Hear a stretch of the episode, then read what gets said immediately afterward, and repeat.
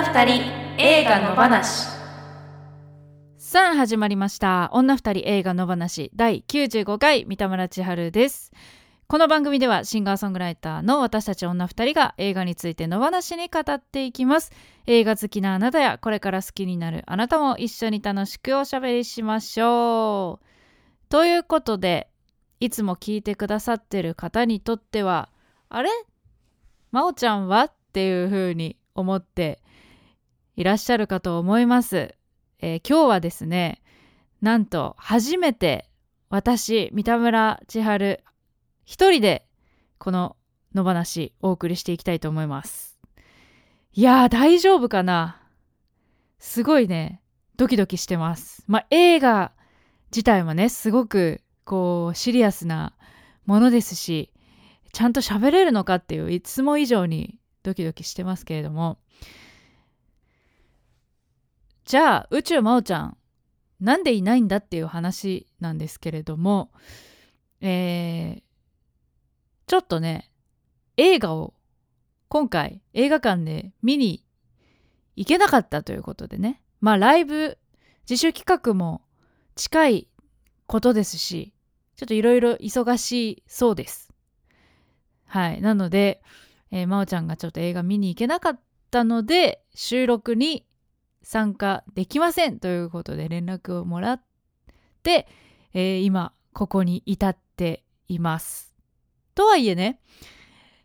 9月去年の9月から11月にかけて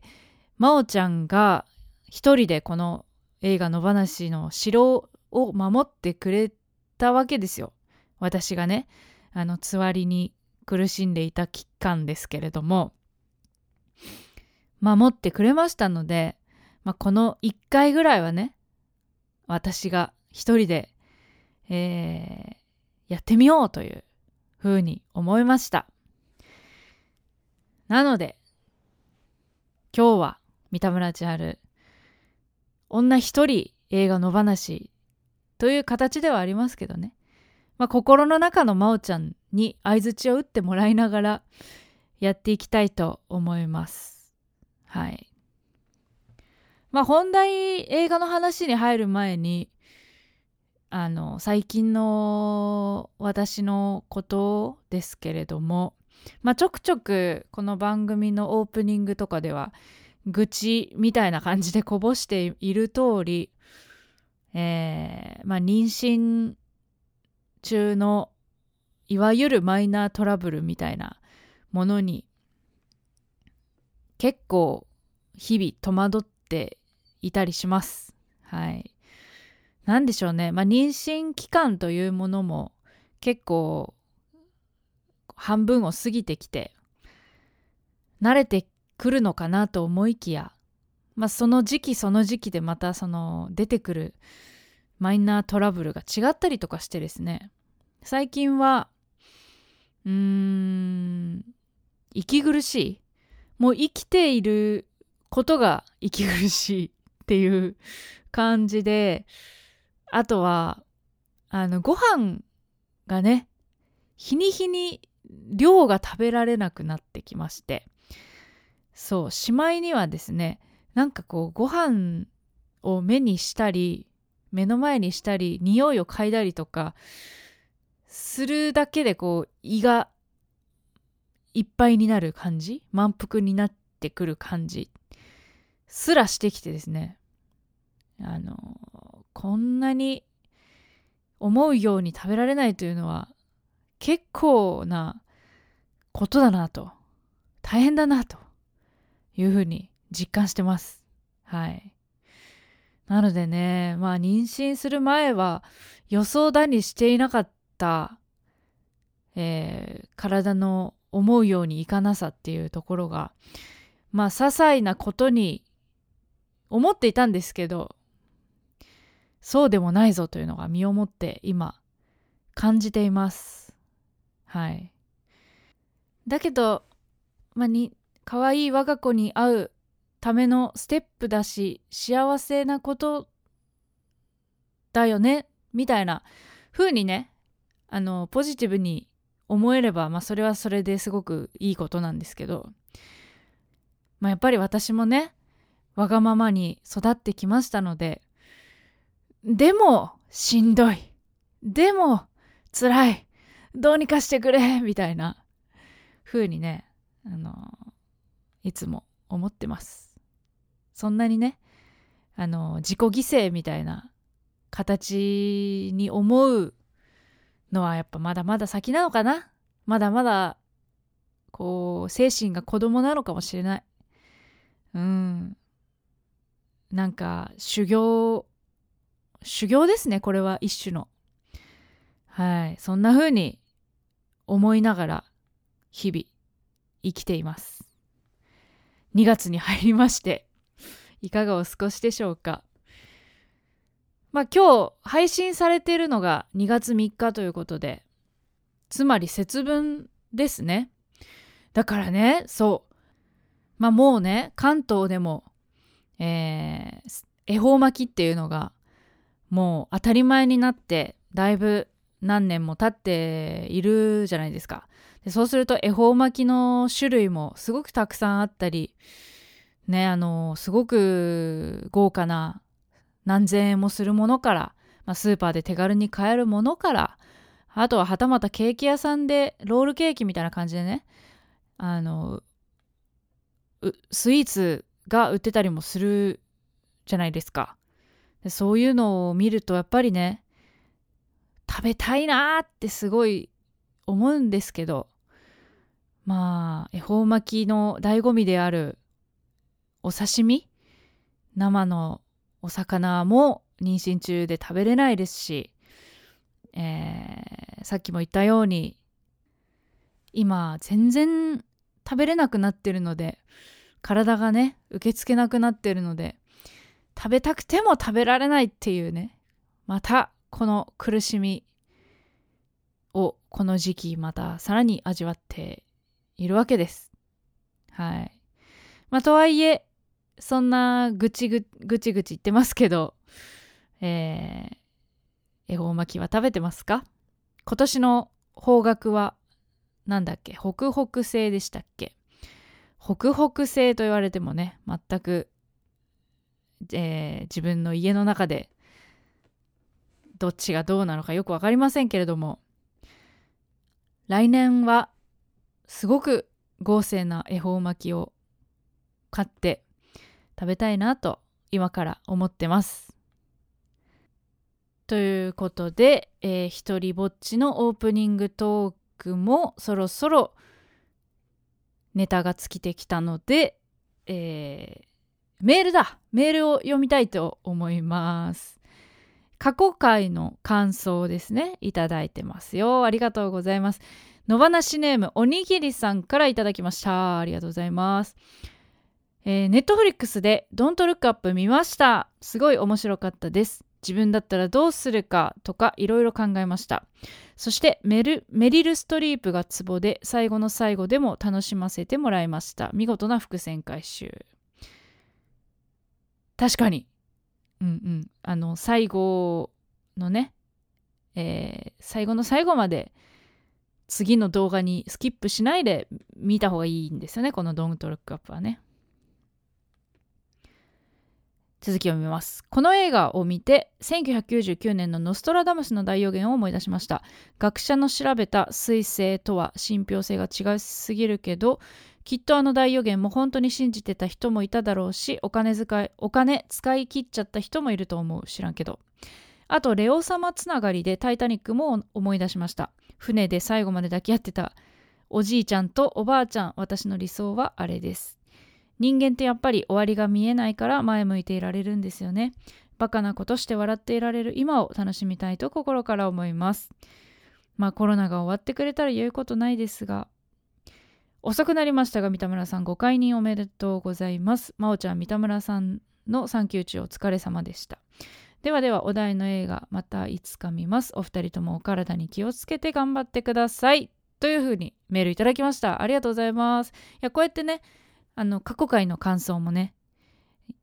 いただけていただけるのはとっても嬉しいです。まあ、特にねこの「Don't Look Up」は Netflix で見れるのであの見やすいと思いますのでこのおうち時間が増える昨今ぜひまだ見てないという方見てみてください。本当に面白いです。ノストラダムスの大予言ね、まあ、確かにありましたねそんなことも。私がこのノストラダムスの大予言で覚えていることと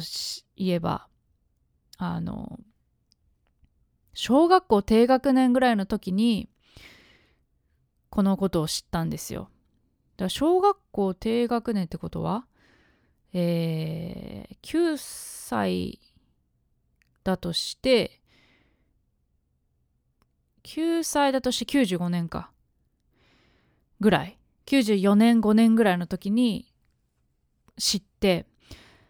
であと数年で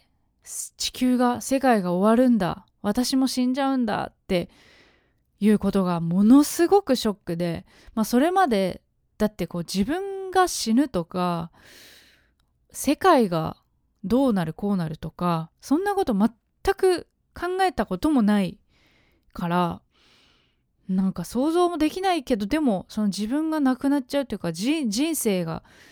あと数年で終わっちゃって考えたらものすごい悲しくて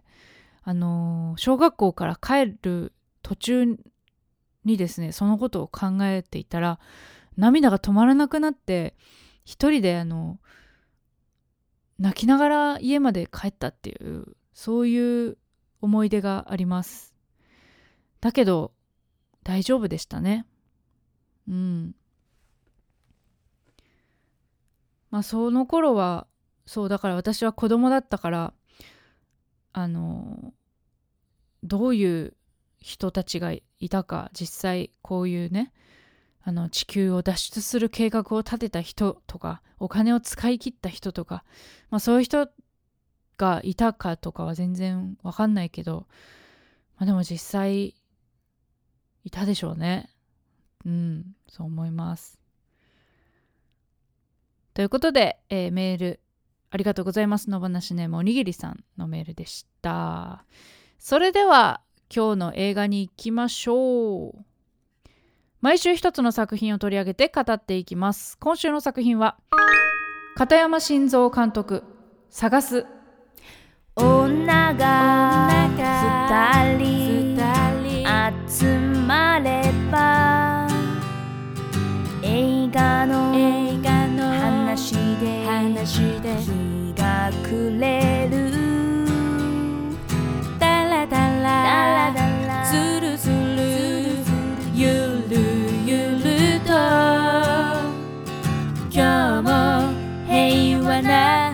木曜日。今日も平和な木曜日。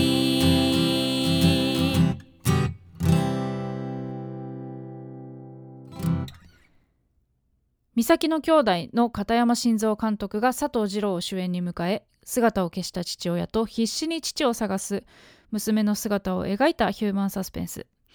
大阪の下町に暮らす原田聡と中学生の娘楓。指名手配中の連続殺人犯みたいや捕まえたら300万もらえるでという聡の言葉を楓はいつもの冗談だと聞き流していた。しかしその翌朝聡が忽然と姿を消す。警察からも大人の失踪は結末が決まっていると相手にされない中必死に父親の行方を探す楓。やがてとある日雇い現場の作業員に父の名前を見つけた楓だったがその人物は父とは違う全く知らない若い男だった失意に沈む中無造作に張り出されていた連続殺人犯の指名手配チラシが目に入った楓そこには日雇い現場で出会ったあの若い男の顔があった。サトシ役を佐藤が、よ、えー、そして湯を沸かすほどの熱い愛、空白の伊藤葵が楓役を演じるほか、清水博也、森田美里らが顔を揃える2022年制作日本。ということで、まあ、このあらすじ自体がね、なんて言うんですか、ある意味、伏線というかね、あの、観客のミスリードを誘う、えー、ものになっているというところがこの映画の仕掛けと言って言ったらもうこれねあのすごいネタバレチックなことをもうすでに早くも言ってしまっていますが、まあ、そういう映画ですね。どんでん返しがうん何回かありますね。うん。ということで今日はですねまあ私一人ということもありいつも以上につらつらとこう取り留めない感じになってしまうかもしれないですけれどもうんたくさん思ったこともあるので話したいなと思います。あそうそうそう先に言っておくとあのこの片山晋三監督の前作であり、えー、長編長編映画デビュー作である「岬の兄弟」という作品があって私はこの映画もうめちゃくちゃ素晴らしかったんですよ。まあ、各方面からすごい称賛を受けていた映画でもありますけど私もすごくてもう衝撃がすごくてうんあの障害知的知的障害を持った妹と、えー、その妹に、えー、売春を斡旋して生活をしている兄。この2人のがこう生き抜く姿っていうのを描いた映画なんですけどもう本当にすごい映画でその年に見た映画のベストぐらいのね衝撃作だったわけです。だからそのそんな片山さん片山監督の、えー、2作目長編2作目ということでもうねめちゃくちゃ期待をしてなんならだからハードルがすごく上がった状態で私はえー、見に行きましたというそんな前提でですね今日は喋っていきたいなと思います。はい。ではあそうだ。えっ、ー、とこの「探す」を見たという方からのメールも紹介していきたいと思います。野放しネームキッチン鍋さん。いつもありがとうございます。いつも楽しく聞かせていただいています。美咲の兄弟に続いて片山晋三監督がまたしてもすごいのをぶっ込んできました。父と娘の関係性、病を抱えた妻とそれを支える夫の葛藤、そしてとある犯罪者の心の闇など、テーマ盛り込みすぎに見えて、実はそれぞれがうまく絡み合っていました。また舞台を大阪に設定したことで暗く生々しいストーリーをやや明るく見せていたのではないでしょうか。それにしても関西弁圏の人たちのメンタリティって関東とは全く違うことを妙に実感してしまいました。だって中学生がおっぱい見せてとか言いますかね？ということで、キッチン鍋さんありがとうございます。うん。このね、そう、あの、おっぱい見せてのシーンは、私個人的には、このシーンいるかなってちょっと思っちゃいました。あのー、なんだろう。こう観客をちょっとふふっと笑わせたいためのシーンなのだとしたらうーん今この時代にそれで笑えるかなっていうのがまあ実際劇場でもちょっとねふふって笑いは起きていたんですけど私としてはなんか笑えないいや笑えないよこれはってちょっと思っちゃいましたね。うんなんか今この2022年に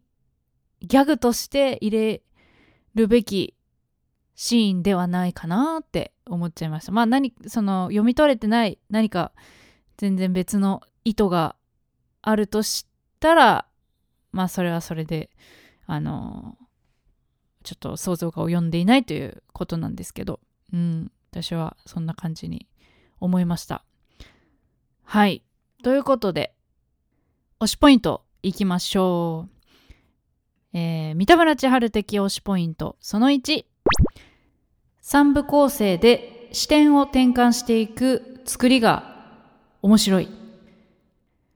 はい。この映画は3部構成になっていて、まあ、最初が娘、楓ちゃんの視点。そして2番目が殺人犯殺人鬼の視点。そして最後が父親の視点ということで3部構成なんですけどそれぞれがうーんどんどんなんだろうこっちの想像を裏切ってくる。あこう真実はこうなんだろうなって想像したものを裏切ってくる、まあ、いわいわばどんでん返しが何回かある感じの構成になっているのですごくあのその作り自体がうん新鮮だし面白いなと思いました。なので最初、まあ、このあらすじの時点でもそうだし、えー第1部の娘楓の視点を見ている時でもそのタイトルの「探す」っていうのは娘が失踪した父親のことを探すっていう意味なんだなって解釈して見ているけれども実はもっと違う意味の探すも、えーあったんだよっていうことがだんだん分かってくる、その辺がいいなと思いました。このタイトルもすごくいいなと思いましたしね。はい。えー、それでは2個目いきたいと思います。三田村千春的推しポイント。その2ラストのあの長回しのシーン。めちゃくちゃ良かった。はい。まあこれはねさすがにこの本編では言えないですけれども。まあ裏裏の方でうん詳しくは話せるかなと思うんですけどラストの父と娘のあのあれですよ。あのシーンがすごく良かったですね。あのコミュニケーションっていうものをこう表しているのかなと思うんですがこうようやく本当のことを2人とも本音でこうコミュニケーションする場面。でどういうふうなコミュニケーションの取り方をしてるか。でそれをどういうふうに取っているか。あの長回しのシーン。まあ実本当にやってるのかもうちょっとわからないっていうか信じられないぐらいすごいシーンだなと思いました。あのシーンはすごく印象に残りあのシーンのためにこのその前2時間があったのかななんて思うぐらいすごく良かったですねうん父と娘のコミュニケーションとか父と娘のなんかそれぞれの気持ちっていうのが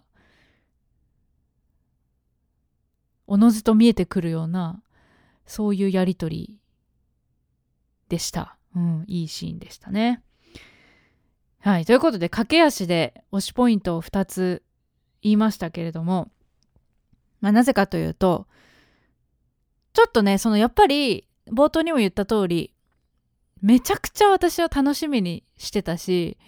なんならもう2022年まだ始まったばっかりですけど今年ベストが見られるんじゃないかぐらいの期待を持って、えー見に行ったにしてはなんかこうあーすごい期待したのにっていう気持ちに正直なっちゃったんですよね。うん、なのでまあその部分どうしてなんだろうこの気持ちはっていうところを少し話していきたいなと思います。まあ、この映画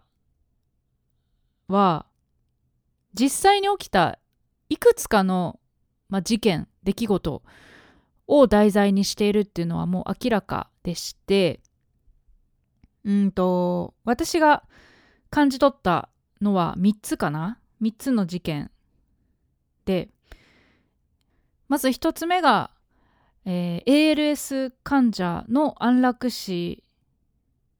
問題、まあ、あの少し前にも、えー実際に ALS の患者の方が、えー SNS で安楽死を、あのーずっと求めていたりとかする中でその SNS で知り合った医師に安楽死をお願いしてあの、まあ、それが行われたっていうそういう事件がありましたが、まあ、そのことで2つ目が、えっと、相模原の津久山百合園で起きた重度障害者の方々を何人も殺害したというでそしてその犯人がもともとその施設で働いていた職員だったという事件ですね。でもう一つがこれが一番大きくあのテーマというか一番大きくモチーフになっている事件だと思うんですが、えっと、ザマで起きた、えっと、自殺志願者の方をツイッターで募って一緒に死のうみたいな感じで呼び出して、えー、実際は殺害して、えー、死体を解体して一部を家の中でこうクーラーボックスに入れて隠していたみたいな、まあ、そういう事件連続殺人の事件がありましたが、まあ、この3つの事件ですかね私がこう汲み取ったのは本当はもっともっとたくさん他にももしかしたらイメージしてるものが監督がイメージしてるものはあるかもしれないんですけど、まあ、大きく言ってこの3つかなと思います。で私ってあのまあ、他の人と比べてどうっていうのは自分じゃ分かんないですけど結構そういう実際に起きたこういう事件についていろいろこう記事とかを調べたりとかあとその事件についてのルポルタージュをとして出ているこう本を読んだりするのが結構好きで結構読んでるんですよノンフィクションものを。で特にこのザマの事件とかは、えー、最近ほんと最近そのノンフィクションの本を読んだばっかりだったのでその事件の詳細とかも頭に入った状態だったので特になんなら実際のこの事件の犯人の顔のイメージとその清水宏也さんの顔がちょっとイメージが近いなっていうところで、まあ、そういうところまで本当にイメージしてキャスティングしたのかなって思う感じでした。うん、多分そうなんじゃないかなと私は、えー、勝手に思っていますが、うん、すごく具体的にこうモチーフとして使っている取り上げているんだなというふうに思いました。でまあこうやって私がパッとこう読み取っただけでも3つの事件があってそれぞれすごくこう大事なことを世の中に投げかけてるすごく大きな問題を投げかけている事件だと思うんですね。こう倫理観とか生と死のこととか、まあ、だからこそ取り上げてるんだと思うんですけどちょっとねこのそれぞれを全部扱おうとするがあまりうーん実際じゃあ焦点はどこなのかっていうのがちょっとぼやけてるんじゃないかなと思ったんですよね。まあ、例えばその難病患者の安楽死のことと、えー、障害者重度障害を抱えた方のご家族のこととかとあと自ら自殺を志願する自殺志願者の思いとかそのことってこの3つのことって問題って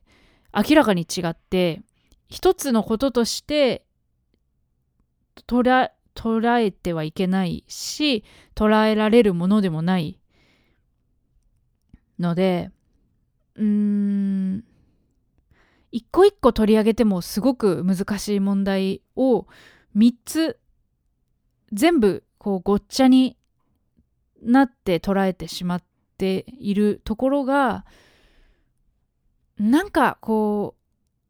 う生と死死ぬってどういうこと生きる苦しい苦しみの中で生きるってどういうことっていうことをなんとなく言いたいのかなっていうのはぼやっとはこうぼやっとそう思うんだけどでも絡まった糸をほどきながらこう考えていくとえでも焦点がちょっとよくわかんないなとか本当に伝えたいこと伝えたいテーマって何なんだろうなっていうのが実は分かりにくい作品になっちゃってるんじゃないかなと思いました。っていうのが、えー、私がこの映画に対して思ったことの一番大きなところですね。うん、焦点がちょっとぼやけてるなって思いました。ごっちゃにするにはちょっと大きなテーマすぎて、それぞれが。一つ一つ扱うのでも難しいのにっていうふうにちょっと思っちゃいましたね。はい。で、もう一つ思ったことっていうのが、うーん、まあ、佐藤二郎さん演じるサトシが劇中でこう犯してしまうことやってしまうことそして、うん、エスカレートしてしまうことについてなんで彼がそれをしているのか何のためにやってるのかっていうなんか動機があんまり見えてこないんですよね。あの娘楓ちゃんへの愛情なのかそれとも妻への愛情なのかそれともこう自分が一回やむを得ずにやってしまったあることへのそれを正当化するためなのか、うん、あとは単にこう目先のお金に目がくらんでしまったのか。なんかそのどれもが当てはまるような気もするし当てはまらい当てはまらないような気もする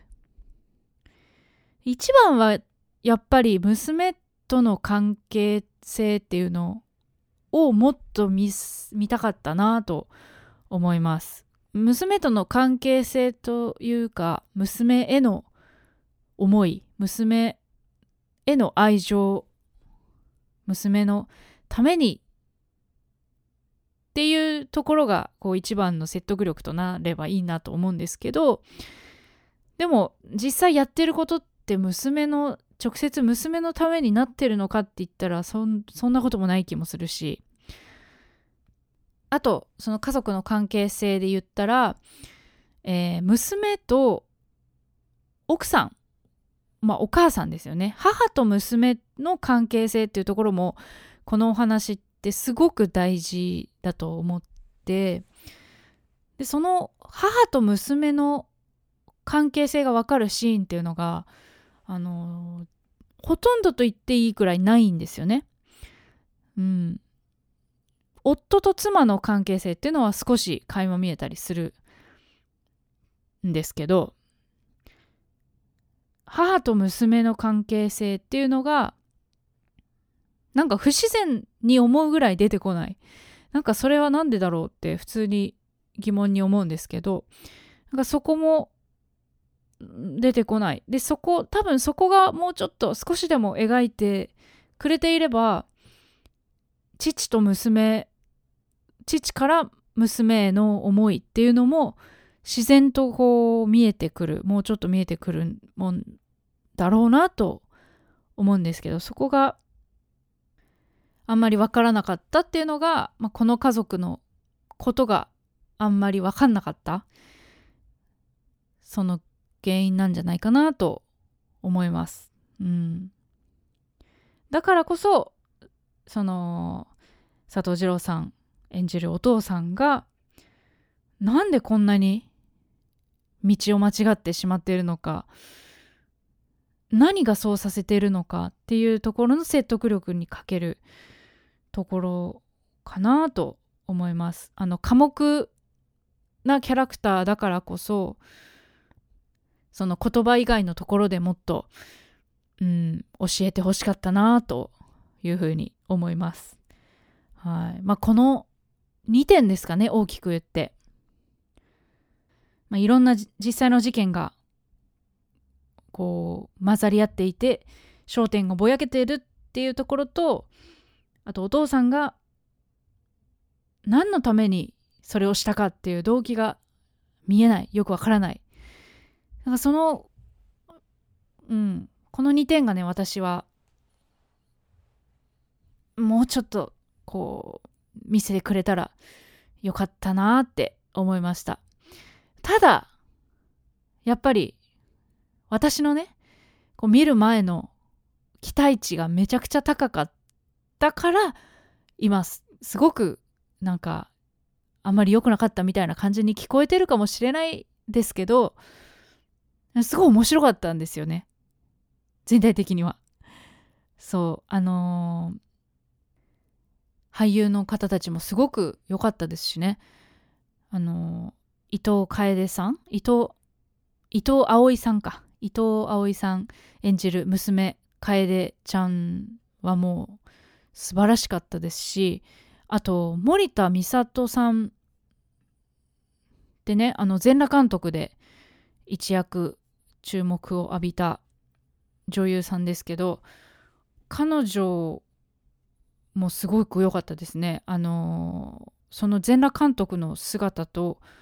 全く何て言うんですか重ならない。後から見てあこれあの人だったんだって後から知ったぐらいもうなんか本当にああいう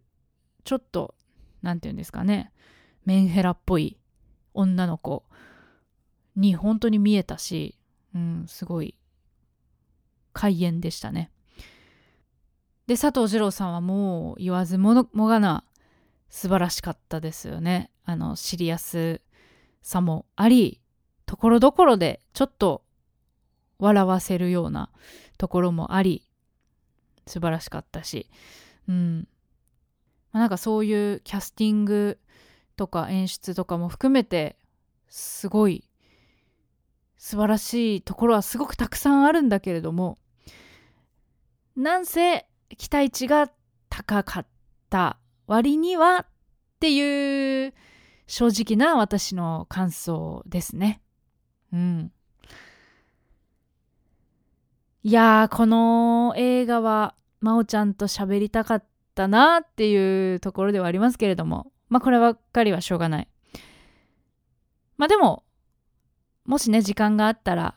真央ちゃんにもぜひ見てもらって、またどっかで別のとこでね、話せたら嬉しいなとも思います。うん、いや真央ちゃんなんて言うんだろうなって思いながら映画見てました。ということで今日はですね、えー、私三田村千春一人で喋りましたけれどもまあどれくらいね伝わちゃんと伝わっているかはわからないですけれども片山晋三監督「探す」について喋りました。じゃあエンディングいきたいと思います。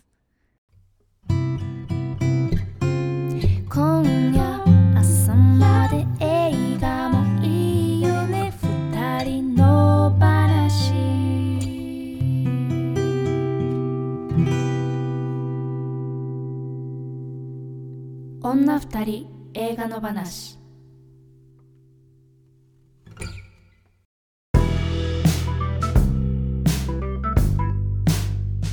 来週は真央ちゃんカムバックしてくれると思いますのでまた2人で通常営業していきます。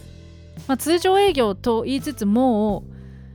えー、来週が96回で本当にもう100回記念が間近に迫ってきておりますので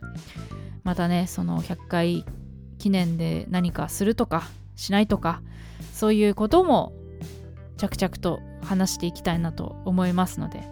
引き続きよろしくお願いします。それでは次回の作品です次回2月10日配信分の作品はウェス・アンダーソン監督フレンチ・ディスパッチザ・リバティ・カンザス・イブニング3別冊このねちょっとイントネーションが果たして多分違っているだろうという長いタイトルの、えー、ウェス・アンダーソン監督の新作ですね。来週は取り上げたいと思います。この番組ではあなたからの感想やご意見をお待ちしています。この作品を扱ってほしいなどのリクエストも大歓迎ですし過去回の感想はいつでもお気軽に送ってください。メールを採用させていただいた方には2人の話ステッカーをお送りしますので住所と本名も忘れずに書いてください。メールアドレスは2人の話アットマーク gmail.com です。そしてこの番組はポッドキャストと YouTube で聞けますのでお好きな聞き方でどうぞよろしくお願いします。YouTube の方コメントやチャンネル登録グッドボタンよろしくお願いします。そしてあと Twitter、Instagram のアカウントもあるんですね。フォローお願いします、えー、また SNS での感想やご意見はハッシュタグひらがなで2人の話をつけてぜひつぶやいてください。あとですねこの本編と合わせて映画のネタバレを含むさらに喋り足りないことを女二人映画裏の話として喋っています。こちらは女二人映画裏の話のノートにて音声配信中で1つ100円で購入していただくと聞くことができます、えー、ノーカットネタバレ大ありの野放しなトークをぜひ聞いてみてください。裏の話引き続き相変わらずあの少数生で聞いていただいておりますがあの一人でも多くの人におまけトークまた聞いていただきたいなと思いますのでぜひ課金制ではありますが聞いてください、えー、今日の裏の話はも私一人で喋っていますが、えーまあ、この作品もねだいぶんネタバレ注意な感じで今日これ話しましたのでえー、裏の話はネタバレありでもう羽を伸ばして喋りたいなと思いますのでよろしくお願いします。聞いてください。ということで来週も木曜夜8時に配信です。ぜひ聞いてください。ここまでのお相手は三田村千春でした。さようなら。